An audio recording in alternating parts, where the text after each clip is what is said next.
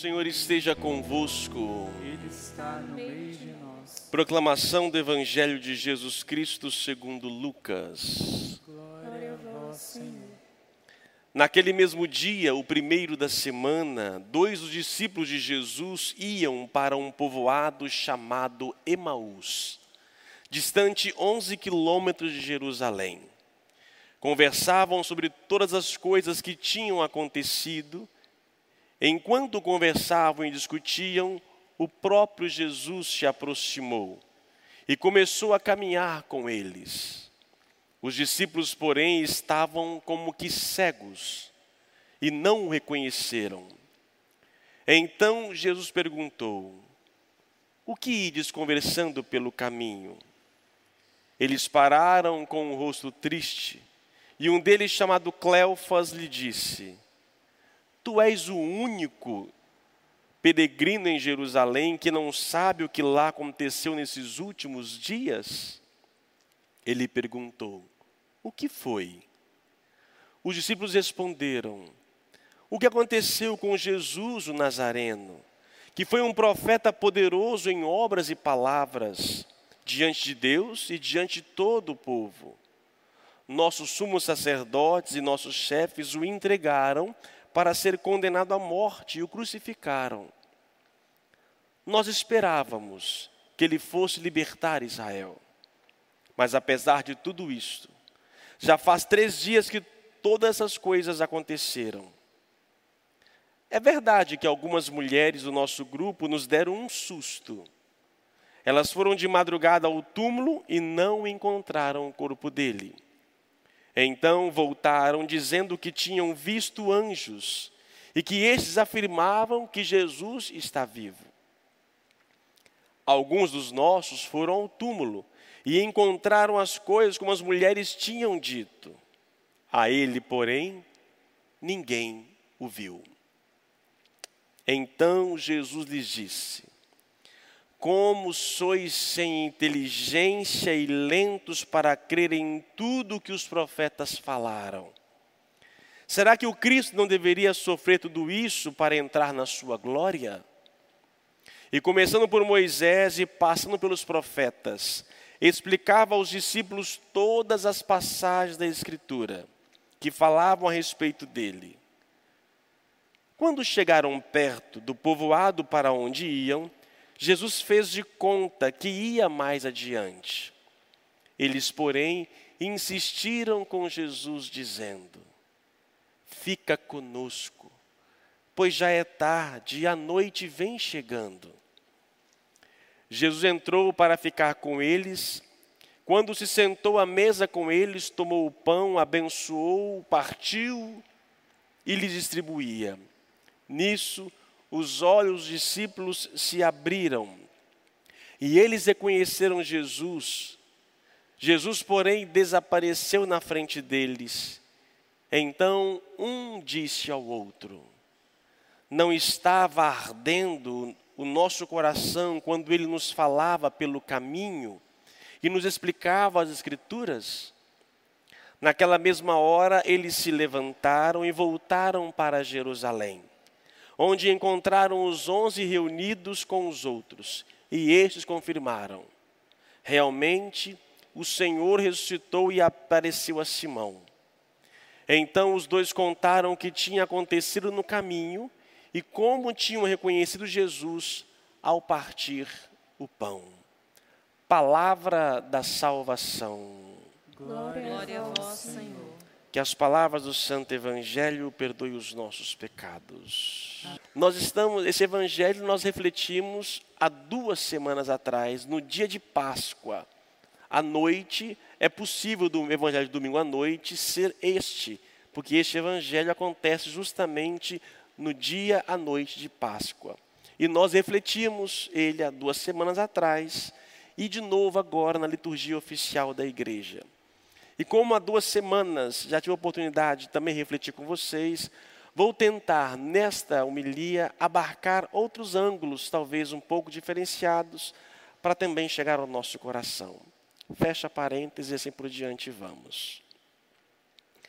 Nós temos a figura aqui de dois discípulos, Dois discípulos que vão para casa. Eles abandonam a comunidade. Não fala, talvez, os motivos estão aqui por trás, o porquê que eles abandonaram a comunidade.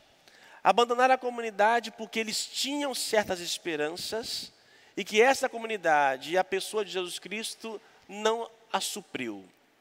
Muitas vezes nós também criamos uma imagem de Deus, uma imagem de comunidade, e quando estas imagens nos decepcionam, nós afastamos. Esses dois discípulos é a figura daquela pessoa de vivência de comunidade que por um motivo e outro da vida se afastou, se afastaram. Se afastaram. Aqui nós vemos aqui a dor desses homens. Por que, que eles se afastaram? Olha o que eles imaginavam, o que eles tinham em mente. Eles acreditavam que Jesus fosse libertar. Ele achava que fosse um poderoso é, é, profeta, mas que ele fosse, nós esperávamos que ele fosse libertar Israel. Olha a esperança deles. Por que, eles ficaram decepcionados? Porque o que eles esperavam de Deus não é aquilo que Deus falou para eles. E muitas vezes também nós nos decepcionamos com a fé, com a comunidade, porque colocamos algo nas mãos de Deus, só que Deus não em momento algum nos disse isso. Jesus veio pregar o reino de Deus, veio libertar o homem para começar um novo reino. Só que eles não abriam a mente, só ouvia o reino de Israel. A imagem estereotipada de Jesus foi frustrada para eles. E quando morre na cruz, morrer na cruz, no mundo bíblico, é morrer de forma maldita. Como pode um grande profeta, um libertador, morrer de forma maldita? É muito comum as pessoas atribuírem a Deus algo, criarem uma imagem divina sobre algo e pronto, e se frustram. Estamos aqui, tenho aqui, não sei, os cinco ou seis famílias rezando conosco o sétimo dia, além de outras perdas. Jesus nunca nos disse que nós não morreríamos. Nunca. Na verdade, ele nos falou que realmente nós nunca morreremos e não vamos morrer. E quem morre simplesmente é transformado.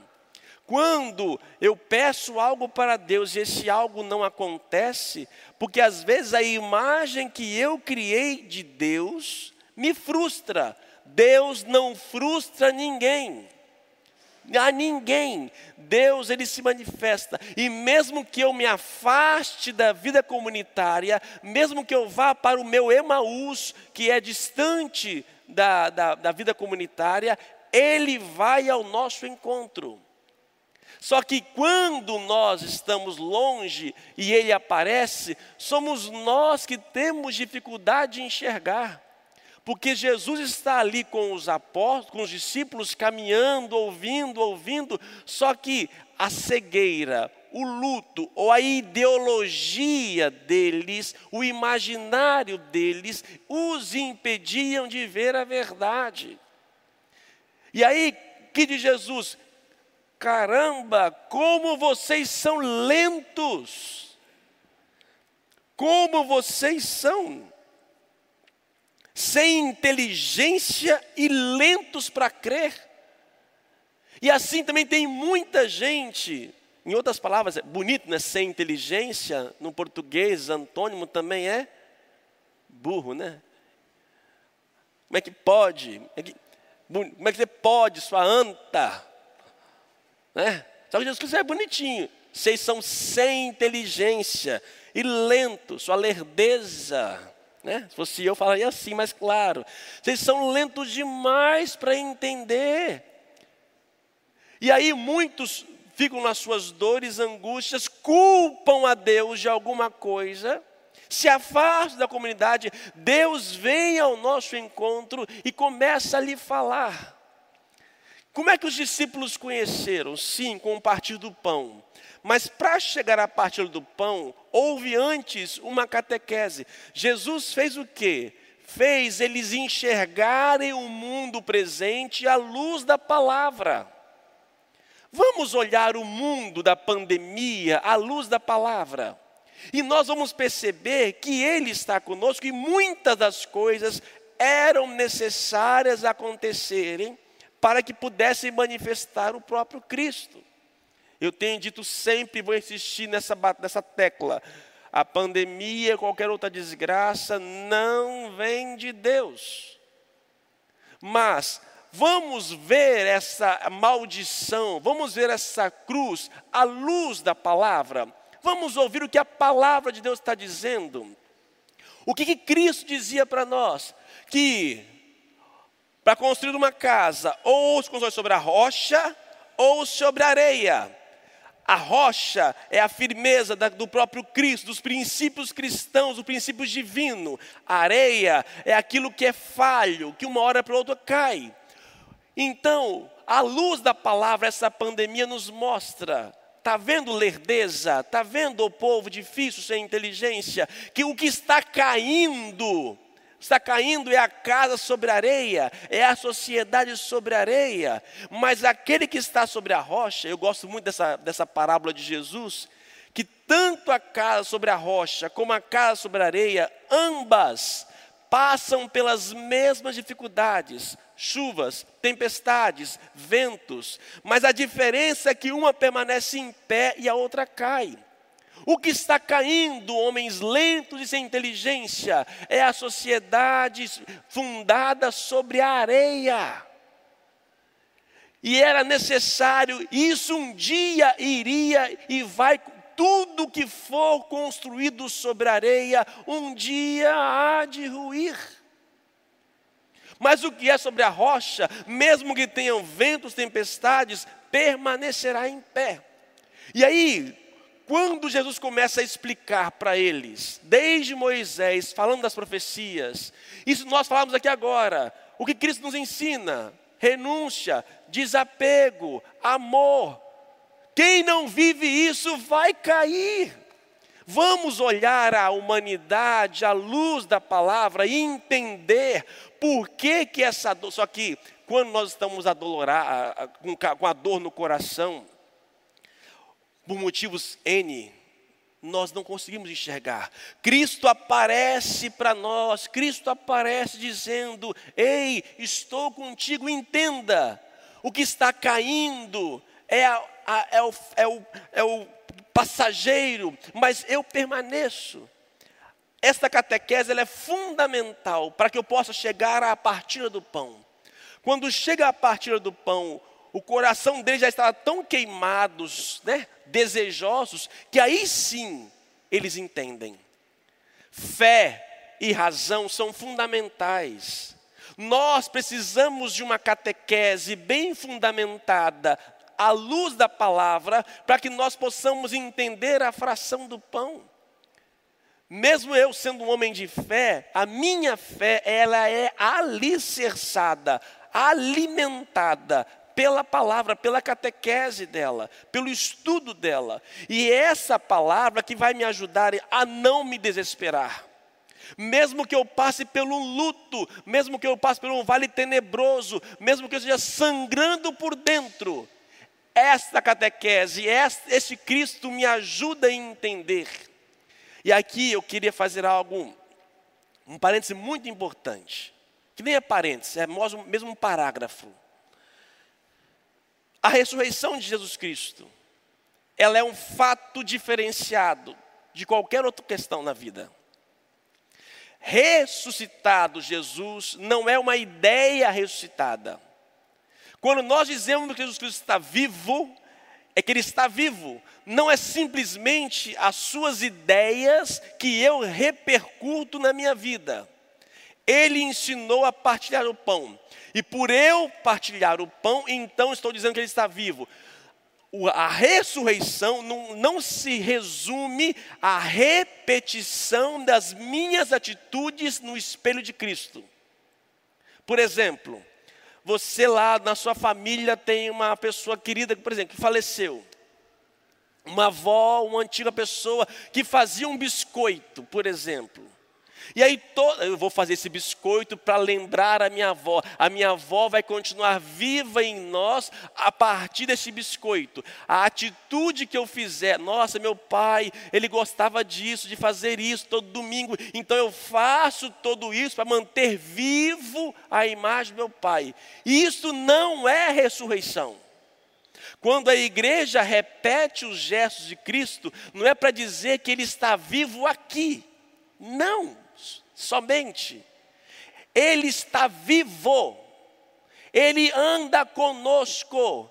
Não é simplesmente uma repetição de atitudes, mas também é um encontro pessoal com uma pessoa. Encontro pessoal com uma pessoa. Um encontro com Cristo. E enquanto eles não viram, eles não acreditaram. Olha aqui. Eles esperavam um libertador. Alguém disse do grupo que ele estava vivo, não acreditou.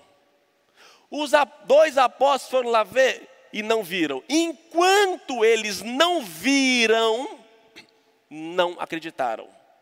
E como nós hoje podemos ver a Cristo?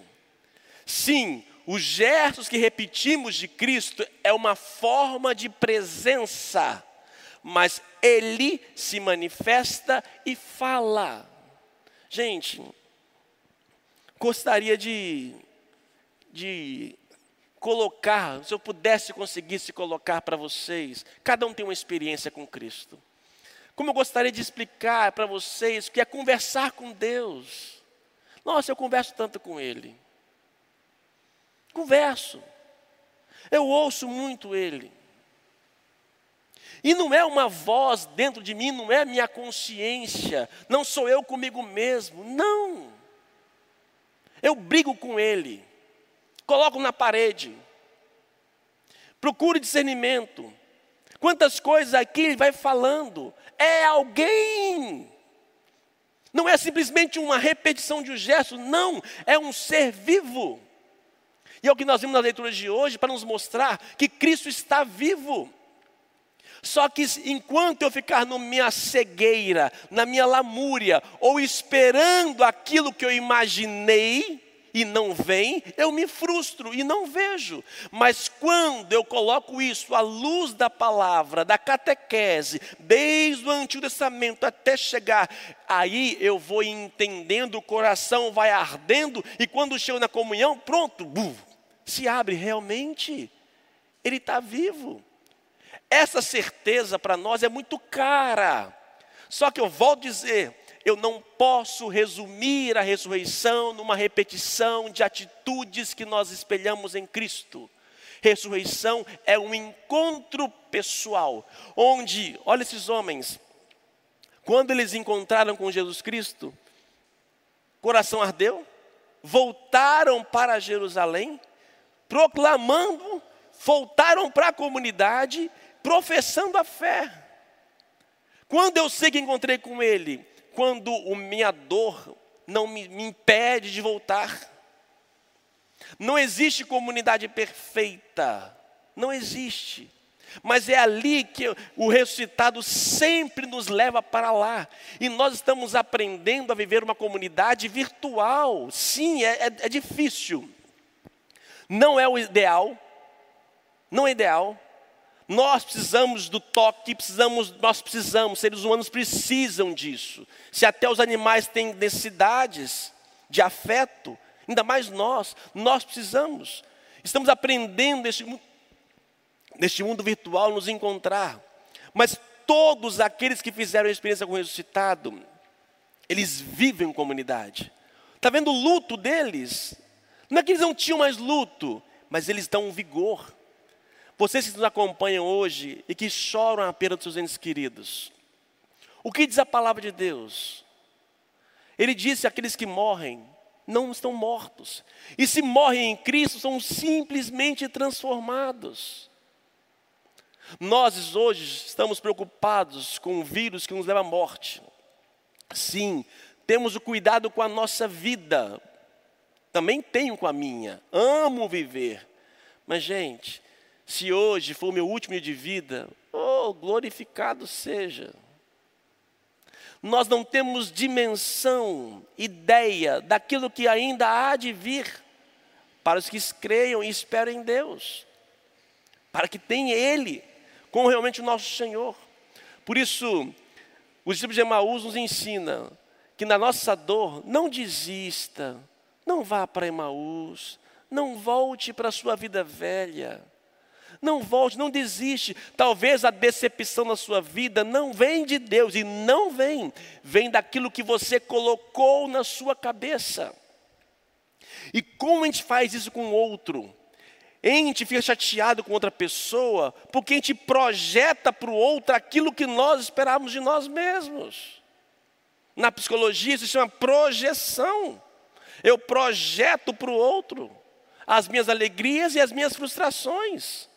Assim, muitos projetam seus ideais na fé, na religião, na comunidade, e ao se frustrar, abandonam. Diz São Paulo: o que há de nos separar do amor de Deus? Não é nem pandemia, misericórdia. Nada, nem igreja vazia vai me separar deste calor que queima por dentro, deste ardor que vem pela palavra, que quando eu ouço tem sentido. E quando tem sentido, aí eu, meus olhos se abrem e eu o vejo. Termino. Eu nunca vi a olhos nus Jesus Cristo. Nunca. Eu não tive a sorte dos discípulos de Emaús. Não tive a sorte de Pedro de poder ver. Por outro lado, a palavra nos diz, o próprio Cristo, bem-aventurados que creram sem ter visto. Eu sou mais feliz que Pedro, mais que João, mais do que Zemaús, porque eu creio, sem ter nunca ter visto, mas eu o vejo, eu falo com ele, ele senta na minha cama, a gente chora juntos, ele me entende, e eu procuro entendê-lo. Suas palavras são duras, dificílimas, mas são as únicas que dão sentido. Já procurei viver outras palavras, já procurei viver a minha palavra, a minha verdade, o meu querer. Fico vazio. Não arde o meu coração com a palavra dele. Não arde. O meu coração não palpita quando eu ouço a palavra dele. O meu coração não palpita quando eu ouço uma música iluminada pela palavra dele. E o que eu procuro é seguir essa palavra, por mais difícil que seja, mas é ali que eu encontro. E Ele abre meus olhos e eu vejo na Eucaristia. Coisa que muitos estão sentindo falta hoje. É ela que nos alimenta. Mas para chegar aqui, ó, tem que passar por aqui. Não pode vir só para cá, não. Tanto é que na liturgia, a primeira para mesa é aquela, é essa, para depois dessa. Não é essa para depois aquela. Não tenha dúvida disso. Isso aqui, ó, nos leva daqui que nos leva à salvação. Volta para Jerusalém e vai animar o povo de lá. Louvado seja o nosso Senhor Jesus Cristo. Para sempre seja louvado.